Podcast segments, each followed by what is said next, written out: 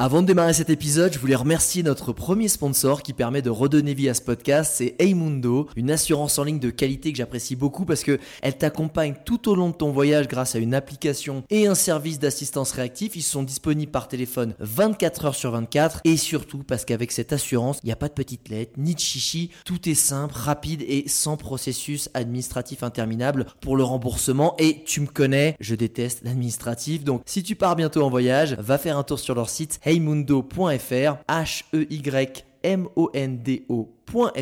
Maintenant, place à l'épisode du jour. Regarde-moi ça J'ai l'impression de faire la dégustation. Wouh ça c'est de la vue Ah c'est magique cet endroit C'est absolument dément. Le spot est juste incroyable.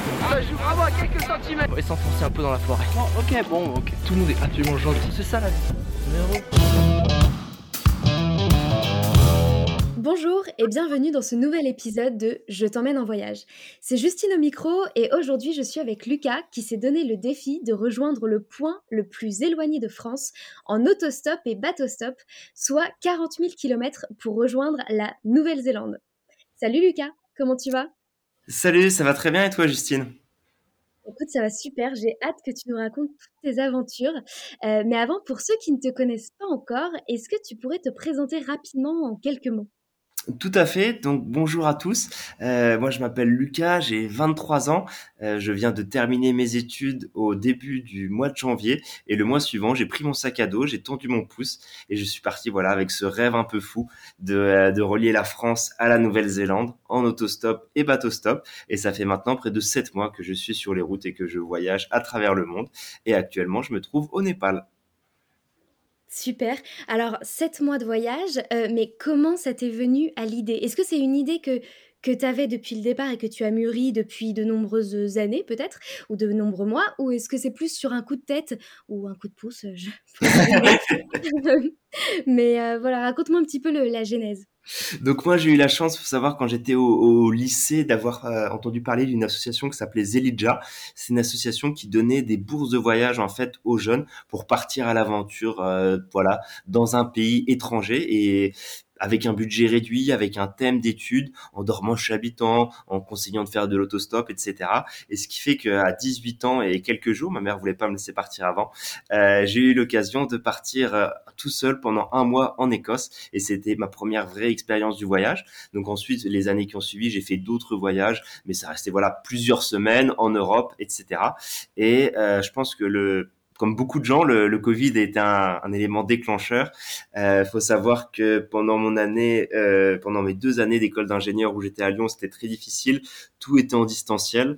Euh, mes collègues déprimés, moi j'étais tout seul à suivre les cours un peu toute la journée. Et je me suis dit, bon, ok, dès que je vais être libéré des études, dès que je vais être libéré euh, de, de ce confinement, il faut que je fasse un projet. Donc je me suis dit, tiens, pourquoi pas faire un tour du monde? Et donc en fait, c'est une idée qui remonte. Donc le Covid, voilà maintenant plus de trois ans euh, carrément parce que c'était mars 2000 euh, mars 2020 donc c'est vraiment à ce moment-là que l'idée est née. Et ensuite ça s'est affiné. Euh, bah voilà la destination le moyen l'autostop la Nouvelle-Zélande tout ça n'était pas du tout évident au début.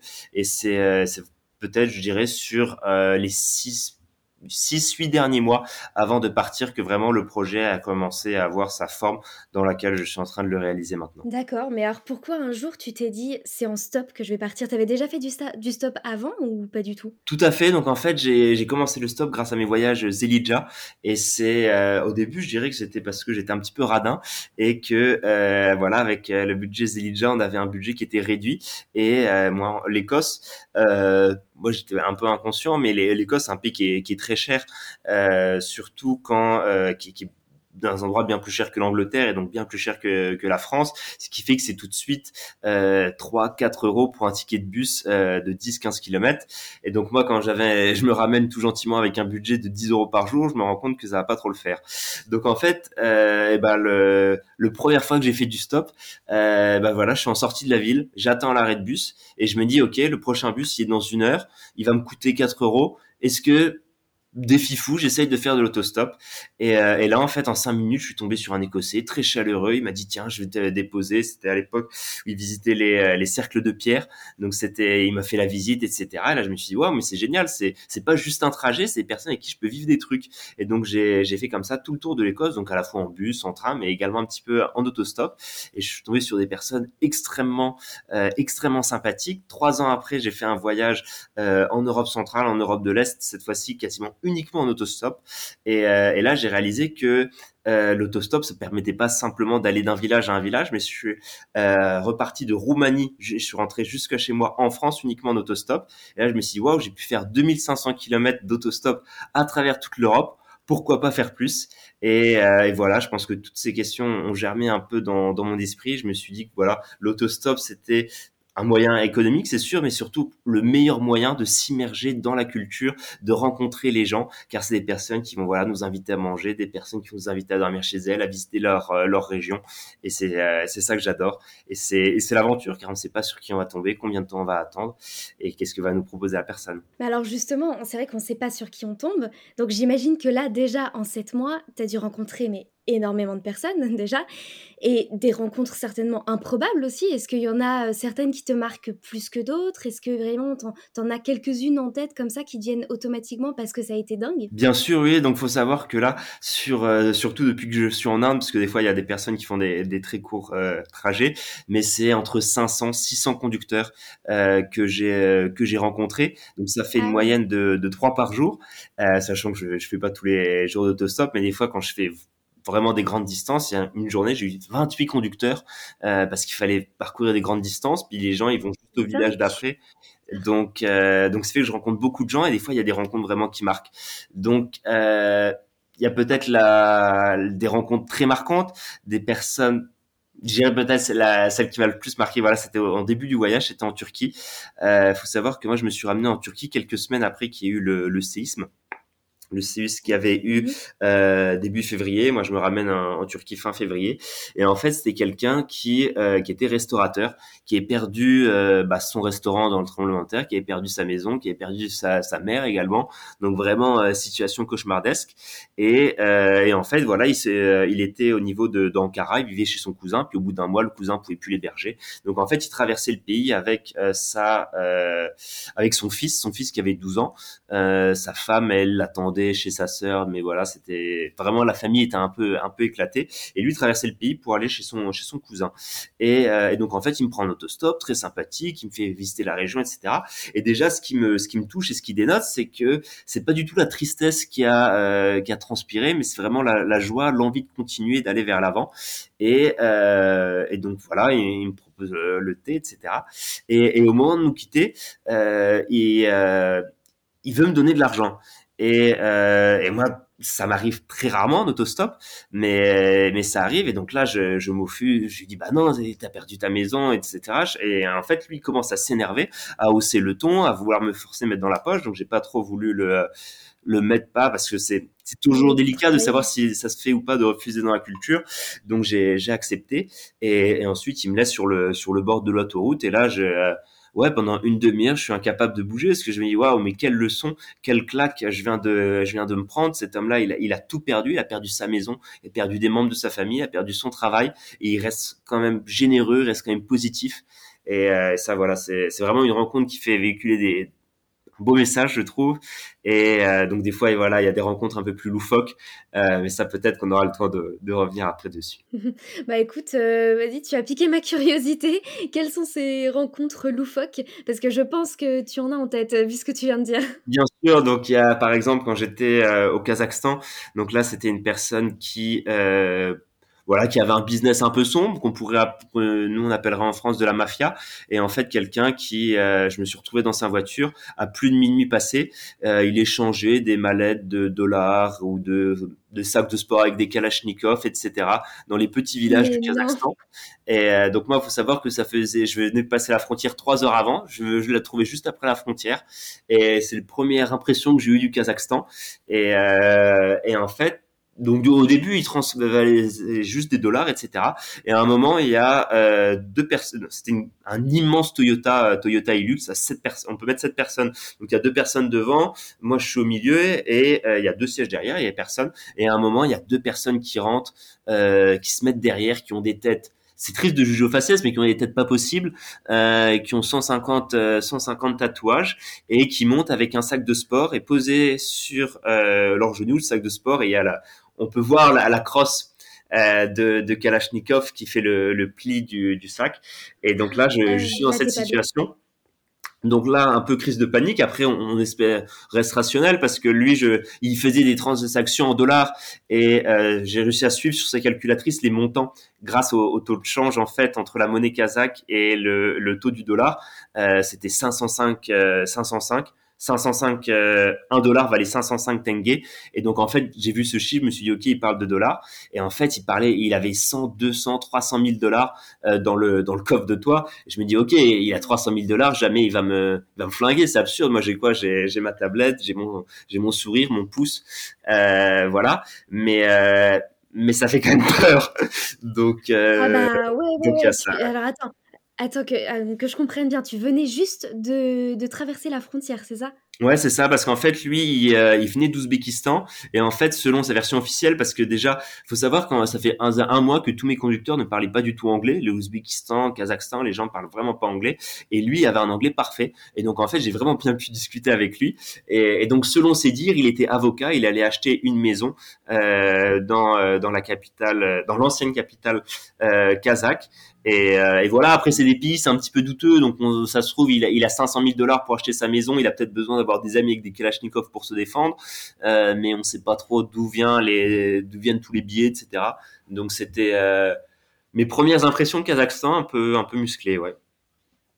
Ouais, j'imagine. Et là, ça faisait combien de temps que tu étais sur la route? Donc là, c'était, euh, ça faisait deux mois et demi. C'était le, c'était le jour 80 du voyage, ouais, donc deux mois, 20 jours. Ah ouais, OK. Alors non, mais moi à ta place, ah non, non, non, j'aurais pas non, je ne serais même pas montée de toute façon avec la personne, je pense. Enfin, peut-être que tu montée dans la je l'ai réalisé je l'ai réalisé que deux heures après en fait. Et je pense c'est pour ça que je suis resté. C'est que pendant deux heures on a discuté. Le gars était ultra sympathique. Ouais il me racontait ses vacances il me racontait la vie de ses enfants etc au bout de deux heures, il me dit, moi, tu m'attends cinq minutes dans la voiture, moi, je vais chercher, euh, je chercher un colis, un machin. Là, il se ramène avec un sac, ok. Ensuite, je vois le gars qui tape des billets d'argent, je, je, comprends quelques mots de, de russe, donc j'arrive à comprendre qu'il parle d'argent, qu'il y a de l'argent dans le sac, etc. Et c'est au fur et à mesure que, que ça s'est empiré, mais tout commence très très bien en fait. Et c'est euh, c'est ça qui est d'autant plus terrible.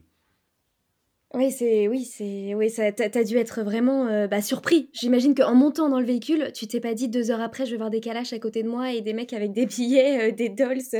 Pas spécialement, non, non, je m'y attendais pas. Donc après, on avait des clichés un peu sur le Kazakhstan et en fait, tout s'est confirmé. D'accord. Et donc en quittant le mec, qu'est-ce que qu'est-ce que tu dis? Tu dis tu, tu dis rien? Enfin, je veux dire, vous en parlez pas? Tu dis pas au mec, bah qu'est-ce que c'est? Enfin, parce que vu qu'il parle très bien anglais, ça veut dire que tu peux communiquer avec lui. Tu lui as posé aucune question? Enfin, de dire bah qu'est-ce qui se passe euh? Lui, c'était pour acheter sa maison, donc euh, j'allais pas essayer de chercher la petite belle parce qu'il y avait quand même deux mecs avec des kalachnikovs derrière. Donc en fait, il, allait acheter sa maison en, en dollars. Et ce qui est compréhensible parce que dans ces pays, leur monnaie vaut tellement pas grand chose qu'en fait toutes les grosses transactions sont effectuées en dollars. Donc ça se trouve en fait c'était juste un mec qui allait acheter une maison, qui avait besoin d'avoir des espèces de gardes du corps. Mais c'est que euh, ouais de d'acheter une maison en dollars et se protéger avec des kalachnikovs, voilà pour un pour un français c'est c'est spécial. Oui, nous c'est Ouais, c'est pour nous, c'est surprenant. C'est sûr qu'on ouais, on fonctionne pas du tout pareil. C'est ça. D'accord, donc ça, c'était au, Kazakhstan. Et donc, tu parlais d'autres d'autres clichés sur le pays. Il y a, c'est, tu as vécu d'autres trucs dans ce pays-là qui ont confirmé les clichés qu'on a sur le pays? Oui, ce, pays, ce pays du Kazakhstan, je sais pas si tu avais vu le, le film euh, Borat qui est, qui est sorti il y a une vingtaine d'années. Et euh, et voilà, c'est un film où le Kazakhstan, c'est un peu ouais des tanks, des, trucs qui ressemblent à rien, un mélange entre euh, parce que voilà, c'est un mélange entre la Chine, la Russie, un peu le monde turc, etc. Et en fait, ouais, le Kazakhstan, c'était 20 jours, mais feux d'artifice tous les jours. Euh, ensuite, je suis tombé sur euh, quelqu'un qui était qui avait fait la guerre en Afghanistan, euh, donc un ancien euh, un ancien militaire. Euh, il m'a fait visiter le, le, char avec lequel il avait conduit euh, la bah, le char, bah, peut-être pas le sien, mais voilà un char avec lequel ils avaient fait le, la, la guerre. Ensuite, je suis allé tout au nord du pays, dans la Sibérie kazakh, et là je suis tombé sur quelqu'un qui dressait des chevaux. Je suis monté sur ses chevaux. Euh, ensuite, il me dit bah moi en fait je suis dresseur de cheval et également vendeur de parba papa. Il deux professions voilà. Et donc du coup ensuite le gars, on a fait du cheval. Ensuite, il m'invite à manger chez lui. Et ensuite à minuit, on fait une barbe à papa. Euh, donc ça, c'est un jour. Le lendemain, je tombe sur quelqu'un, euh, un dentiste très sympathique, etc., qui se propose de, de ramener chez lui. J'arrive dans une dacha au milieu de la forêt, complètement ouf. Euh, on fait un sauna, un sauna à 115 degrés. Je savais pas que c'était possible. Euh, un ah sauna euh, si chaud euh, qu'en fait il y a une différence de température entre la tête et les pieds. Et donc en fait moi j'étais couché au sol du, du sauna parce que c'était trop chaud. Et en fait le sol est à 75-80, ce qui est très chaud mais ce qui est comparable au sauna finlandais. Mais la tête est à 115, ce qui est complètement, euh, ce qui est complètement invivable. Et en fait on survit en se mettant des douches d'eau froide. Donc ça c'est une journée. Le lendemain c'était euh, la victoire contre euh, la fin de la Seconde Guerre mondiale, la victoire contre euh, contre l'Allemagne, euh, donc comme les célébrations du 8 mai en, en, France. Et en fait, eux en kazakh, c'est c'est à la kazakh. Et donc en fait, on est parti dans des euh, dans des espèces de, euh, de camions à chenilles sur une montagne enneigée parce que c'est la Sibérie et donc au mois de mai il y avait encore de la neige. Et euh, on est monté à 2000 2000 mètres d'altitude avec des Kazakhs tous plus bourrés qui chantaient les uns que les autres dans une ambiance complètement folle. Et j'étais le, le, seul étranger. Et euh, l'idée c'était en fait de faire une immense étoile l'étoile de, de, la victoire avec des euh, avec du, euh, du, euh, du kérosène qu'ils avaient, je sais pas où, mais grosso modo du kérosène, du diesel, donc du, du carburant. Et en fait, j'ai eu l'immense honneur, ils m'ont donné le chalumeau et c'est moi qui allumais les différents, euh, les différentes torches pour faire briller l'immense étoile, l'étoile qui faisait euh, 5, les, branches faisaient 25 mètres de long, donc ce qui fait quand même une étoile assez euh, assez imposante. Et euh, donc ça c'est un souvenir euh, gigantesque. Et ensuite on est redescendu euh, sur sur des espèces de sacs plastiques un peu un peu trafiqués en luge, toute la piste de ski pour redescendre ensuite au aux espèces de, de véhicules à, à, chenilles et rentrer et euh, que des que des trucs comme ça. Donc le Kazakhstan vraiment un pays euh, épatant. Ah ouais ouais effectivement j'ai l'impression que tu as vécu des, des trucs. Enfin c'est 20 jours tu me disais mais ça a l'air euh, ça a l'air hyper intense pour le coup tu as dû faire vraiment beaucoup de choses de ce que tu. Oui tout à fait c'est que j'ai fait des, des, très belles rencontres, etc. Il y a des pays, par exemple, comme euh, comme l'Ouzbékistan, Kyrgyzstan, j'ai fait des très belles rencontres. J'ai fait des, euh, des, des gens magnifiques qui m'ont invité chez eux. J'ai vu des paysages absolument incroyables. Mais le Kazakhstan, c'est plus pour les émotions et les trucs what the fuck entre guillemets qui sont euh, qui sont arrivés et euh, et ouais surtout là, ça s'est enchaîné en fait. Et ce qui fait qu'en 4 5 jours il y a eu euh, un mafieux un mec qui a fait la guerre en Afghanistan un gars qui m'a fait monter. Moi j'étais jamais monté sur un cheval. Euh, donc je monte sur un cheval. Le jour la jour d'avant j'avais fait du tank. Le jour d'après on fait du motocross dans la neige. Ensuite on me donne un chalumeau pour allumer le truc. Euh, le, sauna à 115 degrés. Que des trucs comme ça. Donc c'était c'est très très bien le, le Kazakhstan Ouais, improbable. Et là, le mec avec qui t'es allé euh, allumer le, le, chalumeau là, avec l'étoile, etc. Oui. Là, ce, euh, cette personne-là, tu l'as rencontrée en faisant du stop aussi. Et la personne t'a dit euh, Viens dormir chez moi, j'ai un événement, viens avec moi Ou comment ça s'est passé? Donc en fait, ouais, c'était euh, c'était sa cousine en fait que j'avais croisée en autostop, euh, sa cousine qui m'avait invité chez chez elle. Et elle m'ont dit bah voilà mon cousin il organise cet événement, ça te dit de venir, bah moi tout content je lui dis on y va. Et, euh, et en fait c'est un événement gigantesque parce que c'est euh, la, la, célébration du, du 9 mai donc la fin de la Seconde Guerre mondiale qui célèbre le 9 au lieu du 8 mai euh, chez nous, c'est l'équivalent de la fête nationale plus ou moins parce que c'est c'est le seul, c'est le truc dont ils sont le plus fiers. Et donc en fait c'est une fête comme pas possible. Et ce qui fait que ouais c'est une ville de 30 000 habitants où on est et on se retrouve à minuit où il y a 1000 personnes qui sont à 2500 mètres d'altitude. Donc grosso modo, toutes les personnes plus ou moins motivées et valides, eh ben elles sont là. Et, euh, et c'est une ambiance ouais indescriptible. Les gens ils chantent, les gens ils c'est là ils fêtent, ils mangent, ils sont ouais c'est c'est vraiment euh, c'est vraiment spécial quoi. Et c'est toi qui as eu l'honneur d'allumer euh... d'allumer les. Tout à fait. Et, c'était génial. Et donc, en fait, j'avais le chalumeau dans une main, j'avais le drapeau de l'Union soviétique dans l'autre. Et ça, c'était, euh, c'est vraiment un, un, moment très, très fort de, de ce, de, ce voyage pour l'instant. Ah bah ouais, c'est sûr. Et là, tu as pu parler avec d'autres personnes. Ils parlent anglais ou pas? Ou comment tu communiquais facilement? Non, donc en fait, moi j'ai eu la chance, c'est qu'en fait, donc le, le cousin était dentiste et en fait le dentiste il a fait des études donc lui il est bilingue en anglais et en fait c'est lui qui a fait interprète parce que sa, sa cousine elle avait, elle avait deux trois mots. Moi ça faisait deux mois j'étais un peu dans l'ancienne Union soviétique donc je pensais avoir les, mots de base en russe mais pas pour avoir une vraie conversation. Mais lui avec le, le cousin voilà j'ai pu j'ai pu discuter et il était très gentil parce que moi en fait il faisait il faisait moins 5 degrés. On est mi-mai mais du coup moi j'ai plus de gants etc et donc en fait il m'a donné bonnet gants euh, il m'a donné un pull etc il m'a donné plein d'affaires que j'ai pu, euh, j'ai pu utiliser, que j'ai réutilisé ensuite au Kyrgyzstan comme c'était la montagne. Mais euh, vraiment, vraiment ça et c'est ça là pour moi la richesse de l'autostop c'est que je pense que ça aurait été difficile de vivre ce genre d'émotion si je n'avais pas rencontré cette personne. Ah bah oui oui certainement. Ça te permet de connecter beaucoup plus facilement. Alors j'imagine qu'il y a des gens aussi avec qui le feeling passe certainement pas pas forcément. Ça peut pas matcher avec tout le monde. Est-ce que est-ce qu'il y a des il y a des fois où tu t'es dit qu'est-ce que je fais là? Euh, des fois, il y a des trajets qui sont longs. Euh, bah, par exemple, euh, le trajet que j'ai fait avec euh, un routier que j'ai suivi pendant deux jours pour quand je suis descendu dans le sud, donc qui était il y a un mois, tout début, tout début du mois d'août. Et en fait, lui, le chauffeur, il parle pas un mot d'anglais. Euh, moi, je parle pas un mot d'hindi, mais ce que je fais des fois, c'est que j'utilise Google Traduction. Et sauf qu'en fait, là, lui, il est chauffeur routier indien, donc il est analphabète, ce qui fait qu'il il sait pas utiliser Google, bah, il sait pas écrire sur euh, sur un téléphone, il sait pas il sait pas lire, c'est c'est bête mais il y a encore plein de gens comme ça euh, en Inde, ce qui fait qu'en fait on peut pas absolument pas discuter. Donc euh, c'était très compliqué.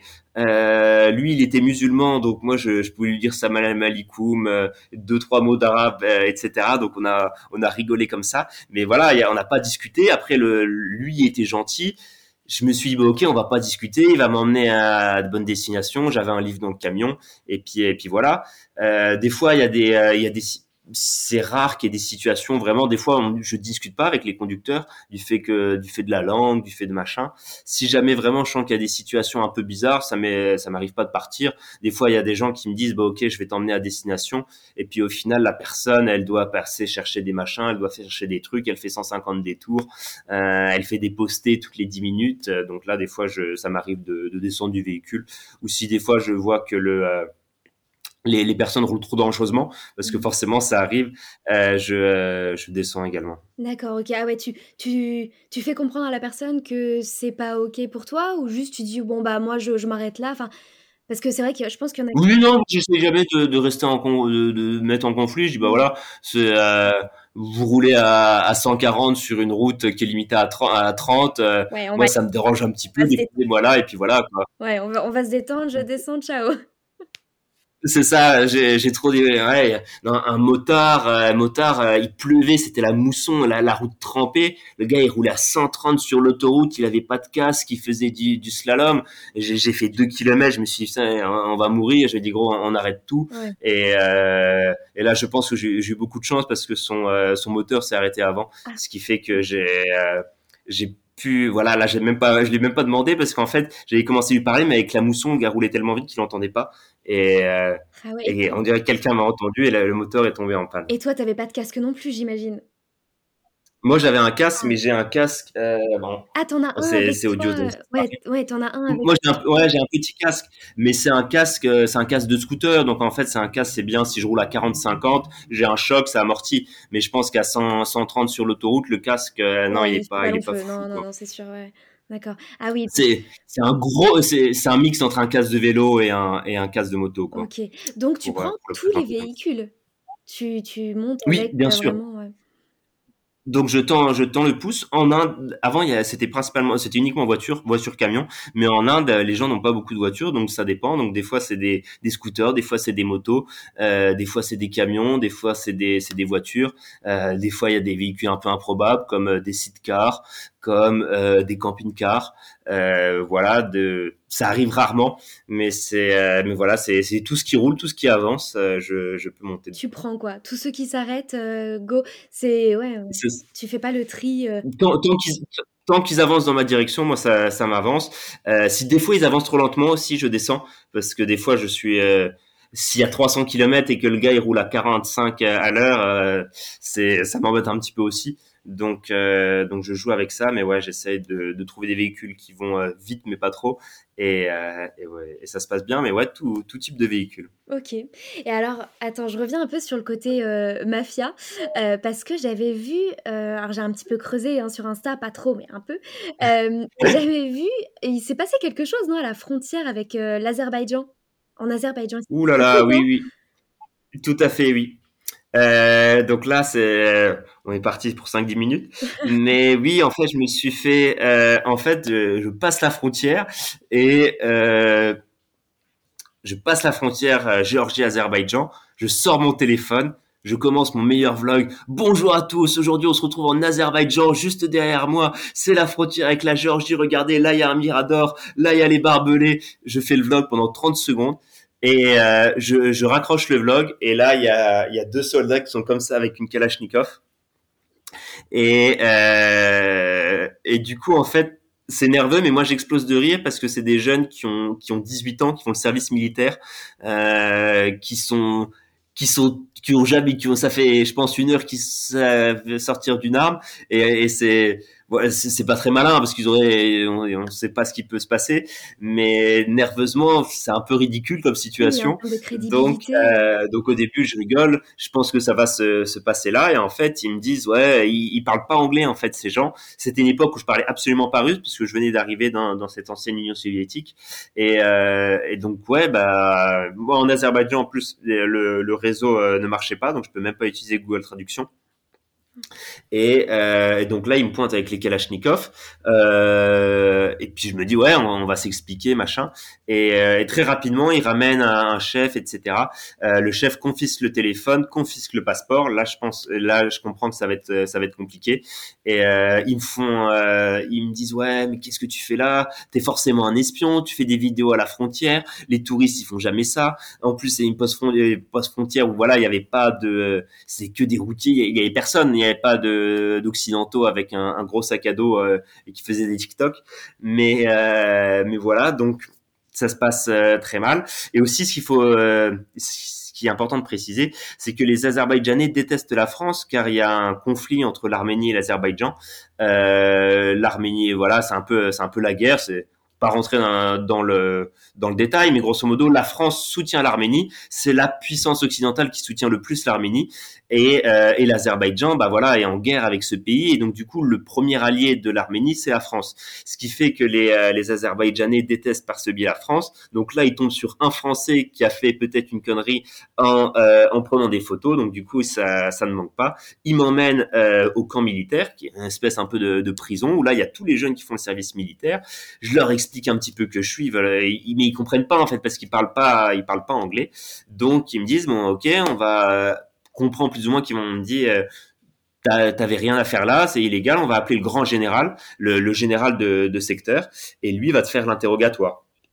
Donc là, je me dis OK. Et euh, donc deux heures après, donc pendant ce temps, il me donne à manger. Je commence un peu à, discuter parce que les jeunes de 18 ans, euh, ils, sont sympathiques avec moi. Euh, et, voilà, jeune avec un sac à dos. Il y en a un qui a un internet, donc j'arrive à lui montrer mon Instagram, que je voyage, etc. Le gars, il est tout content, il veut prendre des photos avec moi. Donc du coup, les jeunes de l'armée, ça va. Mais ensuite, il y a le général qui arrive. Euh, le général, c'est horrible, mais le général, il mesure 1m45. On s'attend pas du tout à ça quand on pense à un, général de l'armée. Euh, donc c'est... Euh, c'est inattendu, général minuscule. Euh, en plus, je mesure 1m87, donc voilà. Et, euh, et, le général, il arrive, il me fait asseoir et, euh, et très énervé, il dit ouais, mais on va, te mettre en prison. Qu'est-ce que les, les, les, espions français viennent faire ici, machin? Waouh, wow, mais qu'est-ce qui se passe? Et euh, et euh, et il me dit euh, parce que voilà, je, je, passe la frontière, et je prends en fait une voiture en autostop qui me fait aller au, un peu plus loin de la frontière où il y avait les trucs. Et euh, il me dit ouais mais mais qu'est-ce que tu fais? Comment t'es venu ici? Euh, Parce qu'en fait ouais j'étais plus vraiment dans le village, m'étais un petit peu aventuré le long de la de, la frontière avec les barbelés etc. Et il me dit ouais ben, j'ai quelqu'un en autostop avec une voiture blanche et dans le village avait que des voitures blanches. Il me dit ok deux minutes après il m'appelle en FaceTime le gars avec la, de la voiture qu'ils avaient retrouvé je sais pas comment. Donc je pense que tous les militaires devaient devaient être sur la question. Et là je me dis oh putain qu'est-ce qui se passe? Euh, Le gars il m'insulte je sais pas comment parce qu'en fait nos versions de ce que lui a dit et de ce que moi j'ai dit ne concordaient pas. Et, et, là il me dit bah ouais il me dit euh, ce qu'il dit n'est pas la même chose que tu dis, tu as menti, donc du coup, même si, ok, tu étais dans ton droit, maintenant on va te, bah, on va t'inculper pour mensonge. Je me dis, oh là là là là, qu'est-ce qui se passe? Euh, et, donc là, ouais, ça, ça commence à, ne plus aller. Donc là, je lui dis, ok, je vais, je, joue carte sur table. Je lui dis, bah voilà, moi je suis un voyageur, je fais ça. Euh, je vais de France jusqu'en Nouvelle-Zélande. Euh, et je lui dis, bah voilà, la veille, j'étais de l'autre côté de la frontière en Georgie. Je voulais juste montrer la différence des deux côtés de la frontière avec le même fil de barbelé. Et il me dit, il me croit pas. il me dit, mais personne ne, ne filme les barbelés. Je lui dis, et, donc là, en fait, je lui remonte les photos que j'avais sur Instagram, que j'avais sur les, les trucs. Euh, je lui fais l'itinéraire précis de mon voyage. Je lui montre les articles de journaux qu'il y a eu, euh, les articles de, presse, les podcasts, toutes les, les, trucs radio qui peuvent justifier que je suis euh, Lucas Venner et que je suis pas un espion. Et, euh, et là, il commence un, peu à se calmer. J'arrive à le à le rassurer et et puis ensuite ça, ça s'est calmé ils ont redonné les trucs et le général m'a même ramené dans la ville où je où je voulais aller ce qui fait que j'ai fait deux heures d'autostop avec ce général mais euh, et donc du coup ça s'est ça s'est bien terminé, mais c'était un, pic euh, émotionnel assez euh, et d'émotions assez assez intense. Ah bah, j'imagine. Qu'est-ce que qu'est-ce que t'as ressenti euh, Je veux dire physiquement, c'était quoi? C'est tu t'es dit euh, euh, merde, ils me prennent mon passeport, je vais rester là toute la nuit, voire plus? Ou je, qu'est-ce que as je me dis que ça peut ça peut vite être compliqué parce que ils parlent pas anglais. Pour peu qu'ils me gênent dans une prison azerbaïdjanaise, qu'est-ce que puis c'est pas l'ambassade de France qui a m'aider puisque les, les deux les pays sont sont un peu en complications diplomatiques et, et donc ensuite ils, ils disaient qu'en fait c'était une zone frontière. C'est ça qui m'ont qui m'ont reproché. En fait, il fallait un visa spécial pour cette zone frontière. Mais ce qui est bête, c'est que quand on franchit la frontière, et eh ben du coup, on est automatiquement dans cette zone. Euh, donc moi, je pensais pas qu'en faisant 500 mètres, j'allais euh, j'allais mettre à ce point dans, dans la panade. Et, euh, et voilà, et ça s'est ça s'est bien fait. Il y a les, et puis les jeunes, je pense de la de la c'est bête, mais les jeunes de la, caserne qui voient mon Instagram, qui regardaient les photos, machin, qui ont parlé un peu entre eux, se sont rendu compte et peut-être on, on, parlait aux, supérieurs que voilà, j'étais un voyageur, mais c'est euh, ouais, ça, surprend. On se rend compte que l'aventure, elle peut s'arrêter à n'importe quel moment. Euh, qu'on peut, bah voilà, le, le, jeune il tire, il y a une Kalachnikov et c'est, euh, ouais, c'est, c'est terrible. Après, il y, y, avait un jeune qui m'avait dit que j'avais rien à me reprocher puisque j'avais rien fait d'illégal et, euh, qui, qui, me l'a dit assez rapidement. Le seul jeune qui parlait plus ou moins anglais, il me l'a dit au bout de, de 20, 25 minutes. Il faut savoir que le tout a duré 6-7 heures euh, entre le moment où ils me prennent le passeport et le moment où je, je, sors de la voiture du général parce que dans la voiture du général, il m'a refait, euh, il m'a refait un interview, mais en étant essayant d'être mielleux, etc.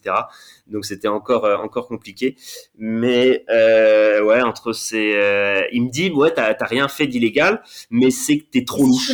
Et donc euh, ils vont, c'est, voilà, mais ce qui est compréhensible aussi. Mais, euh, mais voilà. Et donc depuis, euh, ils te suivent sur TikTok et tu fais toujours des, des vlogs aux frontières ou pas?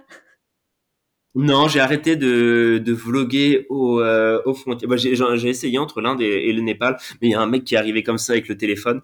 Euh, c'est dommage, je l'ai coupé avant parce que ça aurait coupé, ça aurait pu faire quelque chose. Oui, vrai. Mais euh, non, après, faut savoir que l'Azerbaïdjan, bah, je sais pas si c'est très connu ou pas, mais c'est peut-être un des pays les plus euh, autoritaires euh, de, euh, de, du, coin, du coin. Euh, la Russie, je pense que c'est un pays assez pacifique comparé de, à l'Azerbaïdjan. Donc euh, c'est voilà, c'est pour dire aussi la, la situation. C'est euh, c'est un pays qui est en froid avec tous ses voisins, qui n'a aucun ami, qui se sont un peu pas comme la Corée du Nord, hein, mais c'est ouais, c'est un pays assez spécial et donc d'un point de vue militaire, d'un point de vue sécurité, je bah je l'ai découvert. Moi, je m'y attendais pas du tout, mais je l'ai j'ai réalisé ouais que c'est assez spécial et et ce qu'on ça explique un petit peu le, la réaction qu'ils ont eue. Oui, bon, au final, c'est aussi les meilleures anecdotes, hein, euh, ceci dit. Parce que euh, maintenant, tu en rigoles. Bon, sur le coup, tu as rigolé aussi, mais nerveusement, certainement. Mais là, c'est aussi les, meilleures, euh, les meilleures anecdotes. J'ai mis un peu de temps à m'en remettre, mais après, oui, c'est sûr, c'est une magnifique expérience. Et, et j'ai découvert comment les jeunes s'occupaient pendant le service militaire, parce qu'en fait, pendant 5-6 heures que j'étais un peu en prison, j'ai observé la vie de la caserne. Donc, c'était aussi enrichissant super. Et donc après, tu es resté en Azerbaïdjan et tu as visité le pays aussi. Il y a des choses à voir, il y a des, paysages euh, sympathiques à voir dans le pays ou... j'ai été un peu traumatisé par cette expérience, ce qui fait que j'ai voulu quitter le pays le plus euh, le plus rapidement possible. Et euh, donc en fait, je suis allé quelques jours à la capitale Bakou, qui est qui est un peu une ville du comme les villes du Qatar ou de Dubaï, etc., d'Arabie Saoudite, parce qu'ils ont du pétrole. Donc c'est vraiment la, folie des grandeurs. Puis à côté de ça, il y a les campagnes euh, en Azerbaïdjan où il y a un tracteur des années 50. Donc c'est vraiment euh, assez intéressant de ce point de vue-là. Et ensuite, voilà, j'ai euh, j'ai trouvé un Azerbaïdjanais qui m'a offert le, le ticket de ferry entre l'Azerbaïdjan et le Kazakhstan pour traverser d'un point de vue maritime. Et, euh, et, là, en fait, il y a eu des tempêtes sur la, mer Caspienne, qui pour moi était un, gros lac, mais voilà. Et en fait, j'ai mis euh, six jours avant, cinq jours avant d'embarquer sur le bateau. Et, euh, et, pendant cinq jours, en fait, j'étais dans une salle d'attente qui est comme une salle d'aéroport, mais d'Azerbaïdjan au milieu du désert euh, avec euh, trois fois rien, il y avait quelques sièges, etc. Et les gens, à chaque fois, je leur dis quand part le bateau, ils me disent il part dans quatre heures. Et ils m'ont tenu le même discours pendant cinq jours, ce qui fait que je ne pouvais pas partir, retourner à Bakou, etc. Donc c'était très embêtant. Euh, il y avait des tempêtes de sable, de pluie, il faisait froid, et ce qui fait que pendant cinq jours, j'ai vécu dans un abri avec comme compagnon euh, la femme de ménage qui travaillait là et euh, un euh, vendeur de saucisses turkmène. Et euh, ça a été aussi une expérience extrêmement intéressante parce que j'ai vécu en milieu clos. Euh, j'ai réussi à craquer le wifi des, des douaniers, ce qui fait que j'ai apporté le wifi à la femme de ménage, qui du coup ne nettoyait plus l'abri parce qu'elle passait son temps sur TikTok, euh, comme je l'avais mis le wifi. Euh, le, euh, j'ai mis le wifi au vendeur de, au marchand de saucisses qui m'a donné des saucisses. Ah ouais, toi tu arrives, tu donnes le wifi à tout le monde, ça y est, plus personne, plus personne bosse. C'est ça. mais c'était voilà du coup c'était une très euh, c'était également un très beau moment euh, et du coup de voir comment une micro société peut s'organiser un peu coupée du monde c'était c'était très intéressant. Ouais ouais j'imagine. Mais effectivement moi je pensais pas non plus qu'il y avait de, des tempêtes etc mais bon je, je connais pas du tout cette région là donc pour le coup euh, c'est ouais mon nom personne Et donc là, pendant le, pendant ton, tout ton trajet, si on reprend un peu globalement, euh, enfin si on prend un tout petit peu de oui. sur ton parcours, ça veut dire que ton objectif, c'est d'aller vraiment euh, jusqu'aux îles, euh, aux îles Chatham, c'est ça? Chatham. Voilà. Et le, le but, c'est vraiment euh, d'y aller. Et est-ce que tu fais, entre guillemets, les trucs touristiques les, les... Enfin, tu, tu visites. Tu visites aussi, peut-être pas tous les pays, j'imagine, mais le but, c'est aussi de voir... J'essaie de, de, visiter, mais il faut savoir, je suis, euh, j'ai un peu, un peu la phobie des, des touristes. Euh, c'est que, voilà, par exemple, quand j'étais dans le, le moi, j'essaie de vivre des, des expériences un petit peu d'une manière différente que que les touristes. Et dans le sud de l'Inde, j'ai passé un, un mois et demi, par exemple, je n'ai pas vu un non-indien. C'est même pas un, c'est même pas un chinois, c'est même pas un kazakh, etc. C'est un non-indien. Et, euh, et par exemple, je suis allé dans des villages où les gens me parlaient dans leur langue locale, moi je leur parlais en anglais, et en fait ils me répondaient dans leur langue locale, et ils s'énervaient, etc. Et en fait j'ai compris après qu'en fait ils ne comprenaient pas que je pouvais parler une autre langue, parce qu'en fait c'est des gens, ils ont 50 ans, mais ils n'ont toujours côtoyé que des gens qui parlent leur langue, et pour eux ils ne savent pas qu'il y a des étrangers en exagérant. Et, euh, donc voilà, je, des, des trucs un peu inédits, mais des gens extrêmement chaleureux, extrêmement sympathiques. On, arrive un peu à discuter avec euh, cette fois des fois Google Traduction ou avec euh, l'étudiant qui est allé, parce que dans ce genre de village, il y a toujours un mec, on ne sait pas comment, qui est allé trois ans au Canada faire faire un bachelor. Ça, c'est la magie de c'est la magie de l'Inde et donc du coup qui arrive à, traduire. Mais euh, mais voilà, des villages complètement euh, complètement improbables. Et des fois, j'arrive, ouais, voilà, à un lieu peut-être un peu plus touristique que des gens m'ont conseillé. Et là, il y a y a 200 personnes, euh, bah voilà, comme moi, blanches, blondes, aux yeux bleus, etc. Et je me dis waouh, mais je, je suis plus en Inde. Et, et c'est vrai que je pense je vais en tenir compte dans, dans l'itinéraire. Et par exemple, voilà, il y y a des endroits comme Bali que j'ai absolument pas envie d'aller. Euh, parce que voilà, je me dis, en Indonésie, il y a 100 000 îles. Pourquoi, Pourquoi aller sur cette île en particulier ouais. euh, Les îles, les autres îles, on doit avoir des choses intéressantes. Et, euh, et puis moi, même si voilà, j'aime bien le, le, tourisme, voir les, les, beaux monuments, etc. C'est avant tout le un un tour du monde, mais un tour des hommes que j'ai que j'aime euh, réaliser, c'est rencontrer des gens, c'est vivre des aventures euh, uniques, etc. Et par exemple, voilà, le, le Kazakhstan, j'ai vécu des trucs magnifiques, mais j'ai fait en exagérant, euh, j'ai fait un trek, voilà, dans les montagnes, mais il y a, y a des montagnes magnifiques, c'est l'Himalaya, euh, mais voilà, peut-être pas forcément y aller. Il y avait des des musées, j'ai fait quelques musées, hein, mais il y avait des, des trucs que j'ai des amis, j'ai rencontré quelques voyageurs là-bas et on n'a pas du tout vécu le, même voyage. Ils ont fait les, les, tours organisés, ils ont visité tous les châteaux, tous les, euh, les sites et moi c'est peut-être plus, voilà, je préfère passer une heure autour d'un thé avec un, un habitant que de, de, passer une heure dans un musée, quoi. Ouais, ouais, je comprends tout à fait. Ouais, toi, le but, c'est vraiment la rencontre humaine. C'est vraiment ça le, fil conducteur de, de, ton voyage. Tout à fait, c'est l'immersion culturelle, essayer de comprendre les autres, voir ce qu'ils peuvent nous apprendre, euh, comprendre leur vie, comprendre ce qu'ils font, qu'est-ce qui les intéresse, et, euh, voir voilà les points communs aux, différents hommes du monde, aux différentes religions, aux différentes cultures. Et c'est ça qui c'est ça qui me passionne. Ouais. Et en sept mois alors, euh, j'imagine que tu as déjà changé? Est-ce que, enfin, est-ce que tu ressens déjà un changement chez toi? Oui, oui, oui. Ah, mais c'est un changement, ça va à une vitesse, je pense que de bah ouais, tous les 15 jours ou tous les mois, je pense que je ne suis plus la même personne que j'étais euh, le, mois d'avant en exagérant parce que c'est c'est des choses c'est tellement intense, j'apprends tellement de choses, je suis tellement immergé et par exemple, ça se voit que euh, quand je suis descendu dans l'Inde du Sud, j'ai fait trois jours pour 1100 km. Quand je suis remonté, en deux jours, j'ai fait 2000 km. Et, euh, et on voit, et en fait, moi, le, quand j'étais descendu, j'étais déjà tout content. Et en fait, non, parce que j'ai appris de nouvelles techniques, j'ai fait des trucs, je suis allé bien plus vite, etc. Parce que j'ai réussi à trouver des camions qui roulaient la nuit, machin. Et, euh, et ouais, je et plein de choses. Je me dis ouais, peut-être qu'il y a deux mois, je l'aurais pas fait, de peut-être être plus culotté, être plus machin. Et je me rends vraiment compte de, de l'évolution, que ce soit sur euh, sur plein de choses, la compréhension, la tolérance, l'émerveillement etc. Ouais, là, tu oses peut-être plus qu'au début. C'est un peu ça que j'entends, j'ai l'impression. Tout à fait, ouais, ouais bien sûr.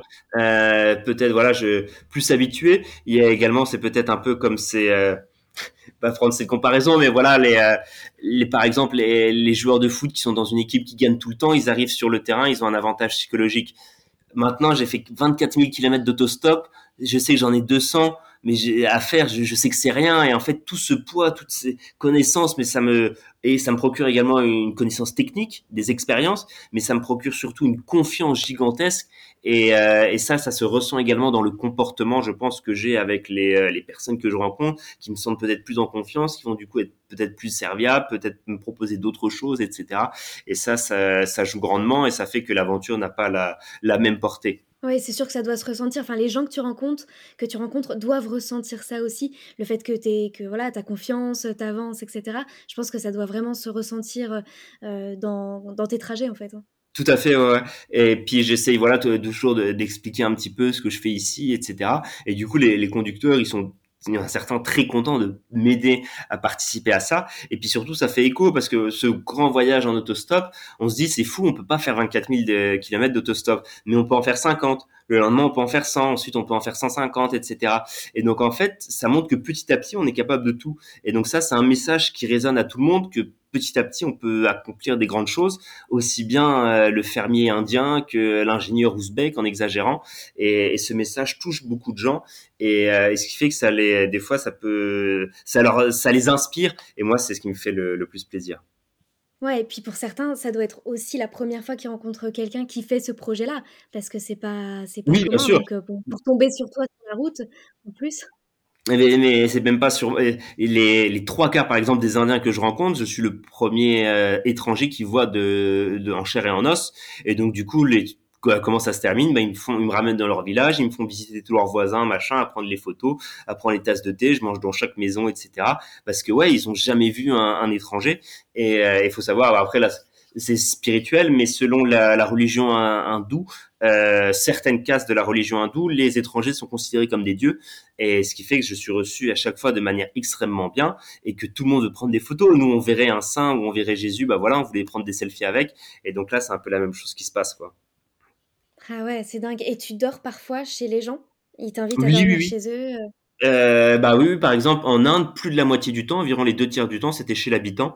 Euh, donc ça, c'est des rencontres. C'est des rencontres des personnes que je rencontre en autostop. C'est des personnes également qui vont me demander une photo dans la rue qui vont ensuite euh, la discussion continue puis ensuite ils m'hébergent.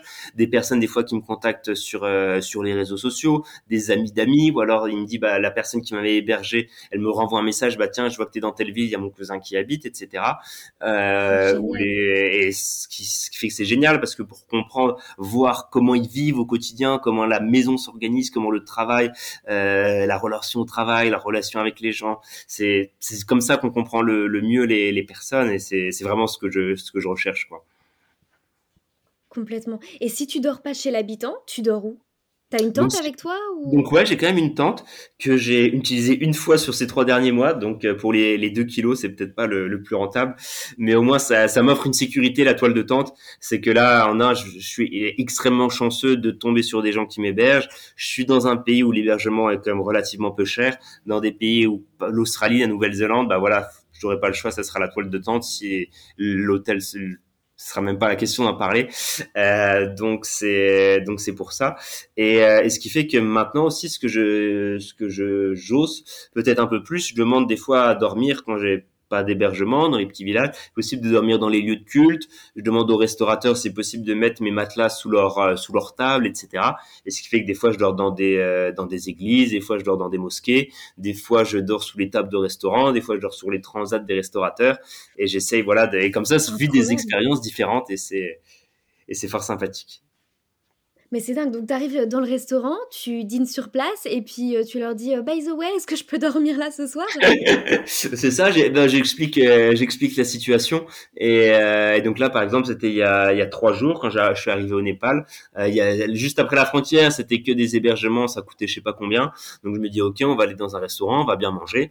le restaurant était sympathique et et en fait, là j'ai eu de la chance, mais c'est les euh, les personnes de la table d'à côté qui m'ont vu avec mon gros sac à dos et donc du coup on a commencé à discuter. Le fils du restaurateur s'est ramené, donc là j'ai pu expliquer un peu le projet. Donc les gens sont, sont contents. Puis ensuite, je dis bah voilà, j'ai pas d'endroit où dormir. Est-ce que vous pouvez m'aider? J'ai dit bah voilà, j'ai un j'ai un matelas. Est-ce que c'est juste possible de dormir sous euh, sous vos tables ou alors euh, sur sur la terrasse? Et puis ils m'ont ils m'ont installé un banc et puis j'ai pu dormir comme ça sur sur la terrasse. Ah ouais, non mais improbable. Et dans les mosquées, tu disais Oui, et les mosquées, c'est mieux parce qu'il y a de la moquette. et, pour, ah, bien et, pour le dos... Et pour le dos, c'est bien mieux parce que le, le banc en fer, c'était... Euh, c'était pas fou, mais oui, oui, les, euh, les mosquées, bah, après, ça fait partie de, de la religion musulmane, que euh, les mosquées, c'est un peu aussi des temples. Il y a, il y a déjà, il y a vraiment concept particulier de, notion de voyageur chez, chez les musulmans. Euh, c'est partie d'un des, cinq piliers de l'islam, euh, le voilà d'aider les, voyageurs, ce qui fait que les, les musulmans sont partis aussi les, les, peuples les plus chaleureux et les plus aidants. Et ça, ça revient à ce, au, au Turc qui m'avait donné de l'argent. C'était également ça aussi parce qu'il était très pieux et donc pour ça que c'était la entre guillemets normal pour lui de, de m'aider, même si ça l'est pas pour nous. Et euh, donc dans les mosquées. Donc là en fait j'étais arrivé dans dans un euh, plusieurs fois en fait. Et donc soit j'arrive à trouver l'imam, euh, mais eux les des fois il y a dans les grandes villes il y a toujours des gens qui dorment. Donc je pense qu'on pourrais ne pas demander, mais moi je suis étranger, donc je préfère quand même. Puis je suis pas musulman, donc je préfère quand même euh, demander.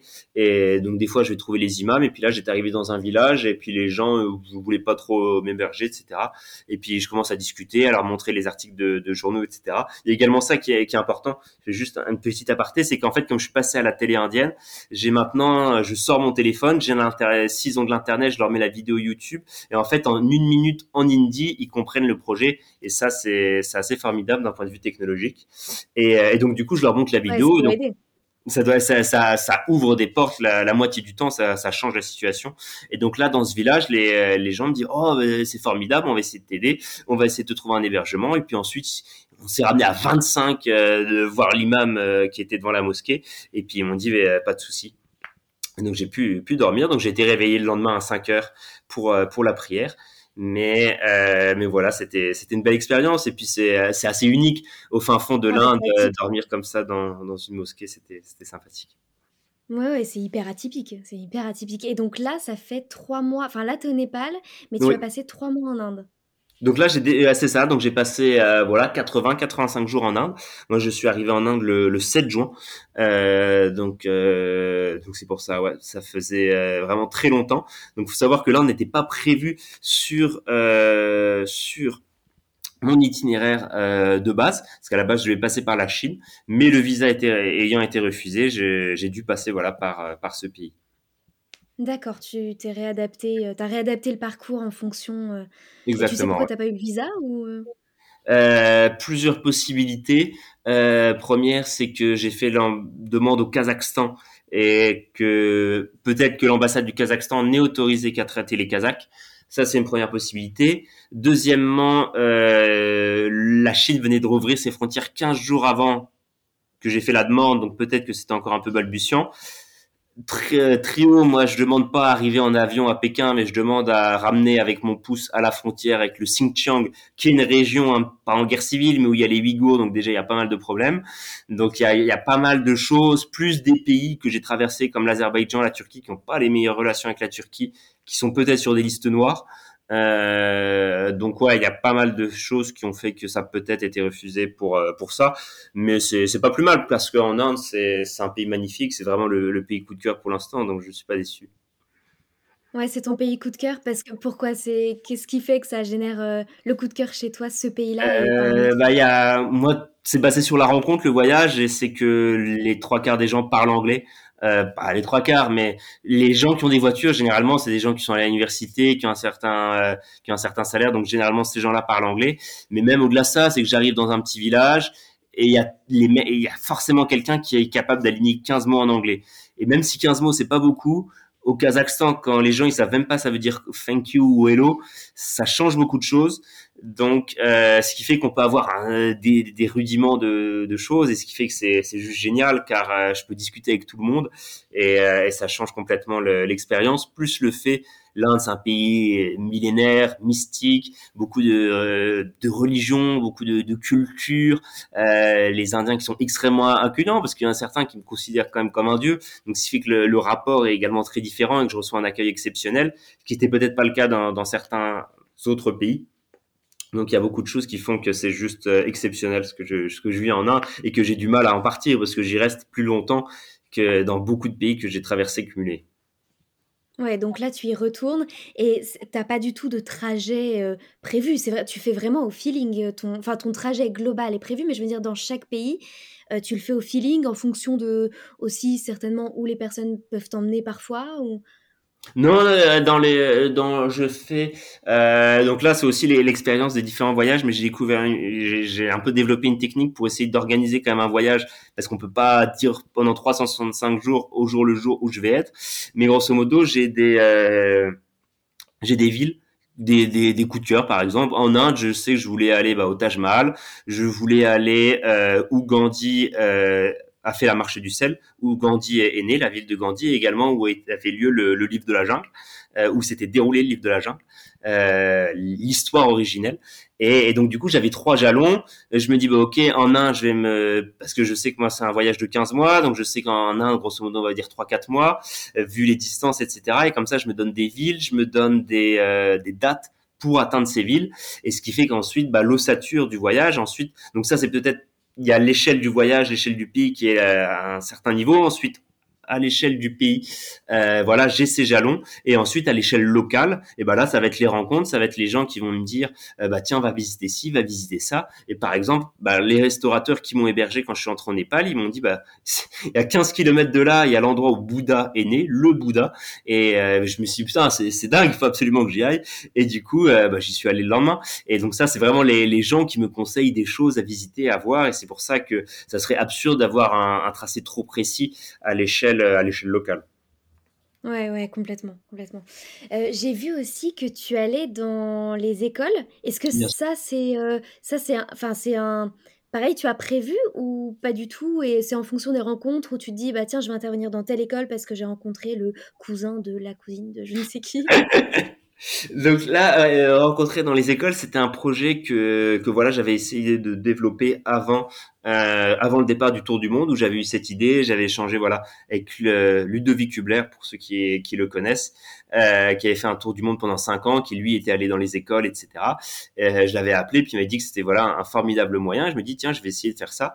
Et ce qui fait que dans chaque pays, j'essaye d'aller dans deux, trois, quatre, cinq écoles euh, pour voilà rencontrer les enfants. Donc déjà moi ça me euh, ça me permet de découvrir comment sont les écoles dans les différents pays.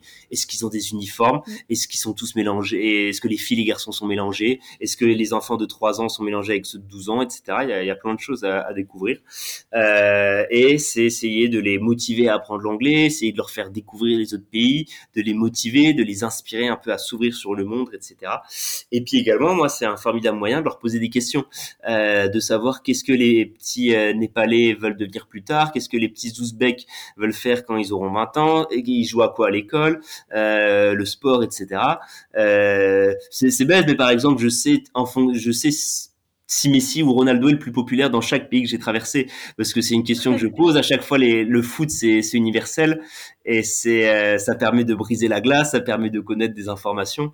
Donc c'est euh, voilà il y a pas mal de, de, choses. Et ce qui fait que j'aime bien aller dans les écoles. Donc des fois comment ça s'organise? Des fois je vais toquer à la porte je présente euh, je suis dans une ville je leur présente le projet etc maintenant j'ai des diaporamas imprimés j'ai fait imprimer les, les, diapositives, donc je peux expliquer un peu qui je suis. J'ai les articles de journal, j'ai les vidéos, donc ça permet de de pas me faire recaler avant comme où j'avais juste rien et, euh, et donc je, je, fais ça et sinon également c'est par les rencontres car euh, vous imaginez que sur euh, plus de 600 euh, sur plus de 500 conducteurs, il y a un nombre incalculable d'instituteurs, de professeurs, etc., qui eux ont des contacts, ou même ne serait-ce que de cousins, de frères, de machin. Parce que peut-être que tout le, je pense que tout le monde est plus ou moins relié à quelqu'un du, à milieu de l'enseignement de proche ou de loin.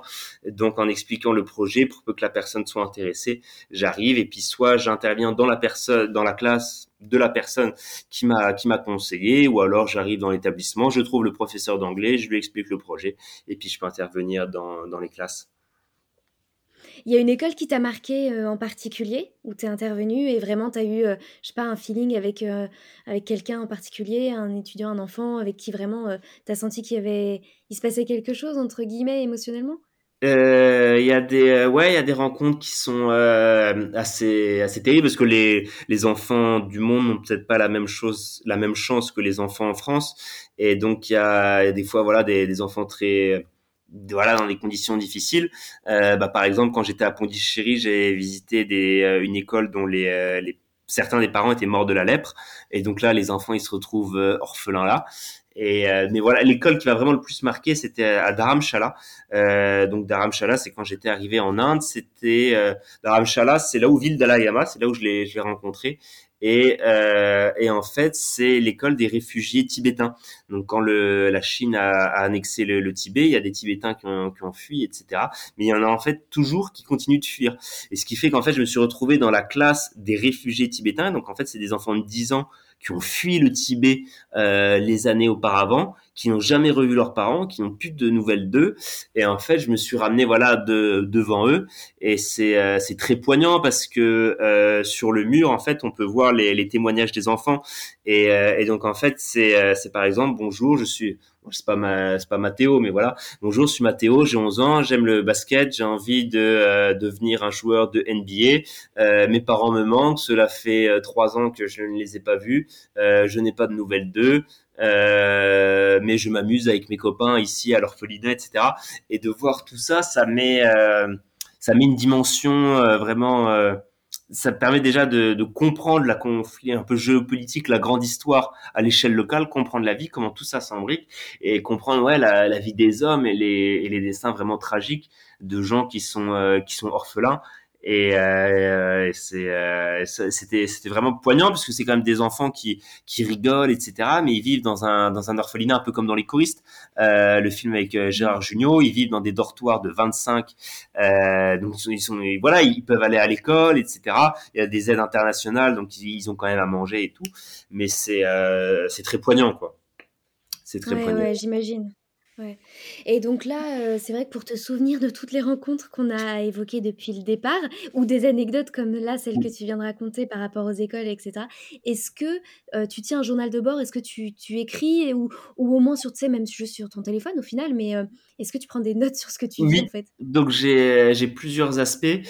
Déjà, je suis chanceux, j'ai vraiment une excellente mémoire, ce qui fait que là, par exemple, tu me dirais un nombre entre 1 et 200 et je suis capable de te réciter ce que j'ai fait le jour le jour en question. Euh, donc ça, ah ouais. ça ouais, je, je, suis je suis chanceux de ce point de vue-là. Attends, attends, attends, mais on va faire le test. Attends, on va, on va faire le test. Donc là, tu as voyagé combien de, combien de jours?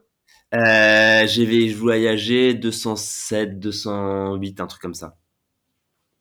Et donc, par exemple, au 127e jour, est-ce que tu te souviens de ce que tu as fait? Oui, donc je suis arrivé le 124e jour en Inde, 125, euh, j'ai visité ça, 126, ça, oui, 127, ouais. Euh, donc 127, c'est quand j'ai commencé, c'est, oui, c'est mon tout premier jour d'autostop en Inde, euh, le 127e jour. Donc euh, ça a commencé par une marche de deux heures pour sortir de la ville, euh, et ensuite, ouais, j'ai trouvé le tout premier conducteur en Inde, qui était un un Indien qui avait fait fortune en Australie, donc euh, qui voilà, qui m'a, qui parlait très bien anglais, etc. Et, euh, et donc ensuite quelques scooters. C'est là que j'ai j'ai fait le, scooter stop pour la première fois, euh, sans casque à l'époque parce que j'en avais pas encore trouvé un. Et, euh, et ensuite, je suis arrivé, euh, ouais, journée fantastique, jour 127, c'est vraiment un bon choix. Et ensuite, je suis arrivé dans un village. Et en fait, ce qui est très intéressant, c'est qu'en fait, au fur et à mesure que je me rapprochais de ma destination, les automobilistes s'arrêtaient au café, hein, l'équivalent du café, et me repassaient de, euh, conducteur en conducteur en disant ah tiens Marcel tu vas pas ici bah, j'ai pas les j'ai pas les noms indiens mais euh, tu vas pas là etc et donc en fait il me repassait j'ai j'ai passé 4 5 euh, conducteurs comme ça qui m'ont qui m'ont transporté. Et ensuite j'arrive à destination. Et, euh, et le, dernier me dit qu'est-ce que tu veux faire maintenant? Je lui dis bah tiens je vais aller visiter le temple. Et là en fait il était extrêmement religieux. Donc là l'homme est complètement refait. Euh, et en fait on va commencer à visiter le temple etc et très sympathique. Et il me dit euh, mais tu dors où ce soir? Je dis bah, je sais pas. Il me dit bah tiens viens chez moi. Et, euh, et du coup je me suis euh, c'est la première fois que j'ai dormi chez chez habitant en Inde. C'était voilà ce, ce, jour 127 et c'était de la caste des brahmanes donc la caste la, la plus haute. Et très intéressant de de voir comment ils fonctionnaient. Ils avaient deux fils de mon âge qui avaient non il y avait un fils de mon âge donc voilà qui avait qui a 23 et un autre qui avait deux ans d'écart 21 et, euh, et, donc on a passé une très très belle soirée ensemble à, à comprendre et c'est vraiment ma première immersion dans, dans une famille indienne donc c'est là que j'ai découvert qu'on mangeait avec les doigts c'est là que j'ai découvert qu'on rentrait dans une maison on enlevait ses chaussures euh, que bah, eux ils faisaient leur prière avant de manger etc donc c'était euh, vraiment une très belle très belle immersion ah bah, J'imagine, mais euh, je suis épatée que tu te souviennes de chaque jour. Franchement, c'est euh, c'est juste, c'est ouf. T'as une mémoire de, de dingue, incroyable. Donc tu n'as pas besoin de noter, tu ne prends aucune note. Donc, je prends tu en parallèle. Je prends des notes. Euh, ce que je prends de notes, c'est j'ai un carnet où je note tous les automobilistes avec un détail marquant euh, pour essayer de me souvenir un peu de, des gens. Parce que euh, la journée où j'ai 28 automobilistes, j'ai j'ai beau avoir une bonne mémoire, j'ai ouais. du mal à me souvenir de chacun, surtout qu'il y a des gens qui m'ont pris pendant 500 mètres. Donc ça, je note.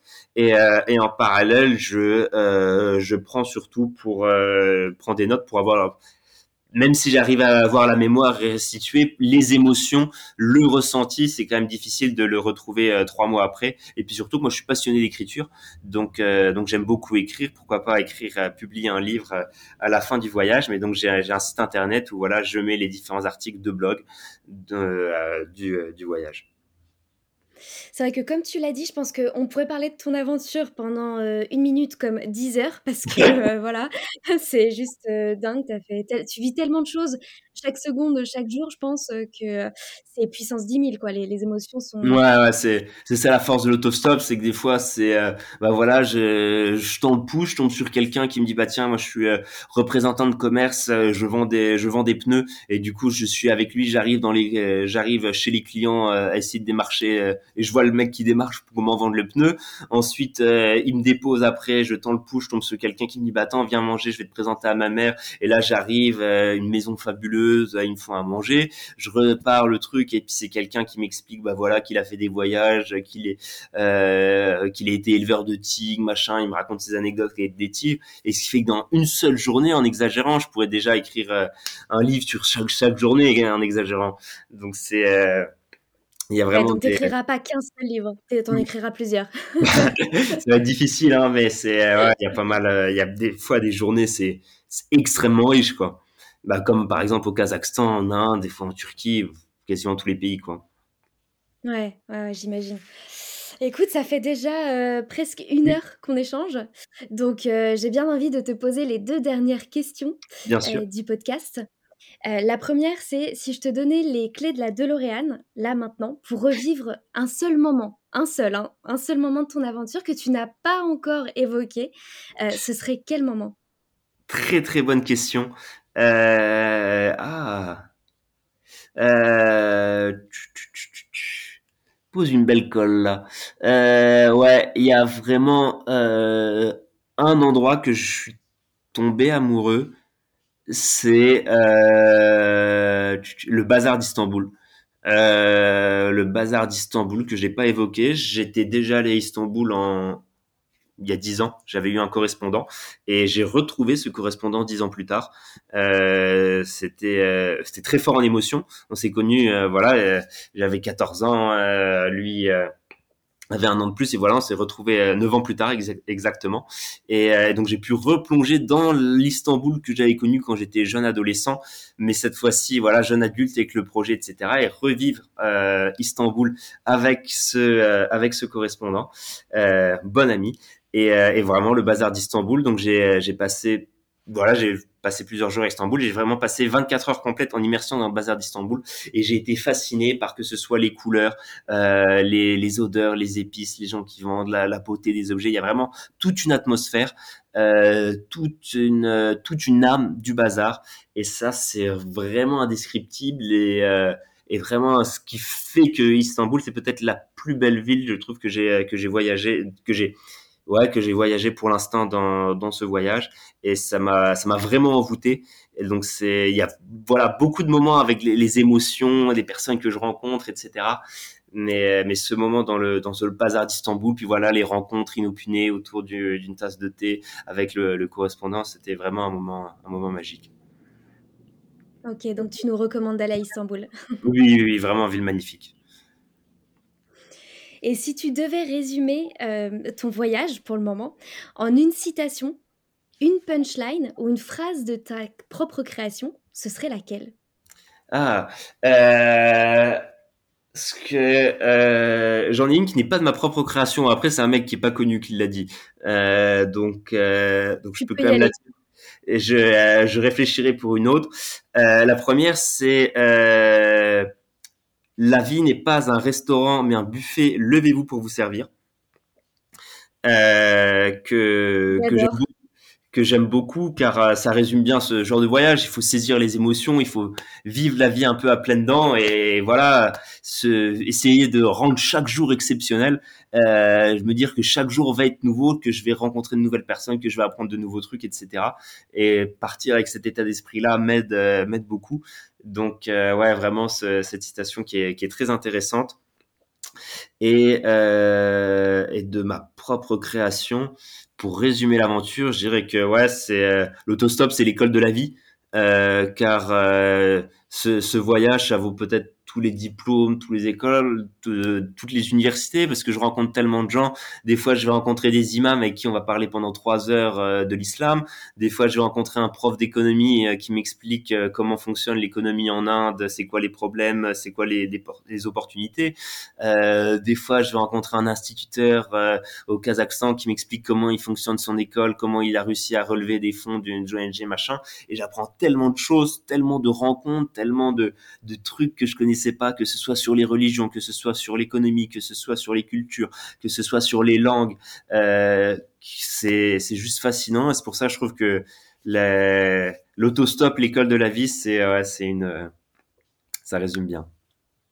J'adore, je valide à 100%. Et écoute, tu m'as donné envie de tester l'autostop. Ah bah. Donc, euh, je suis plus heureux à tester. Franchement, un grand merci. Merci beaucoup euh, pour ton partage, Lucas.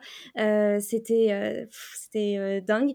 J'espère, cher auditeur, que ça vous a aussi donné envie de tester l'autostop et que l'épisode vous a plu.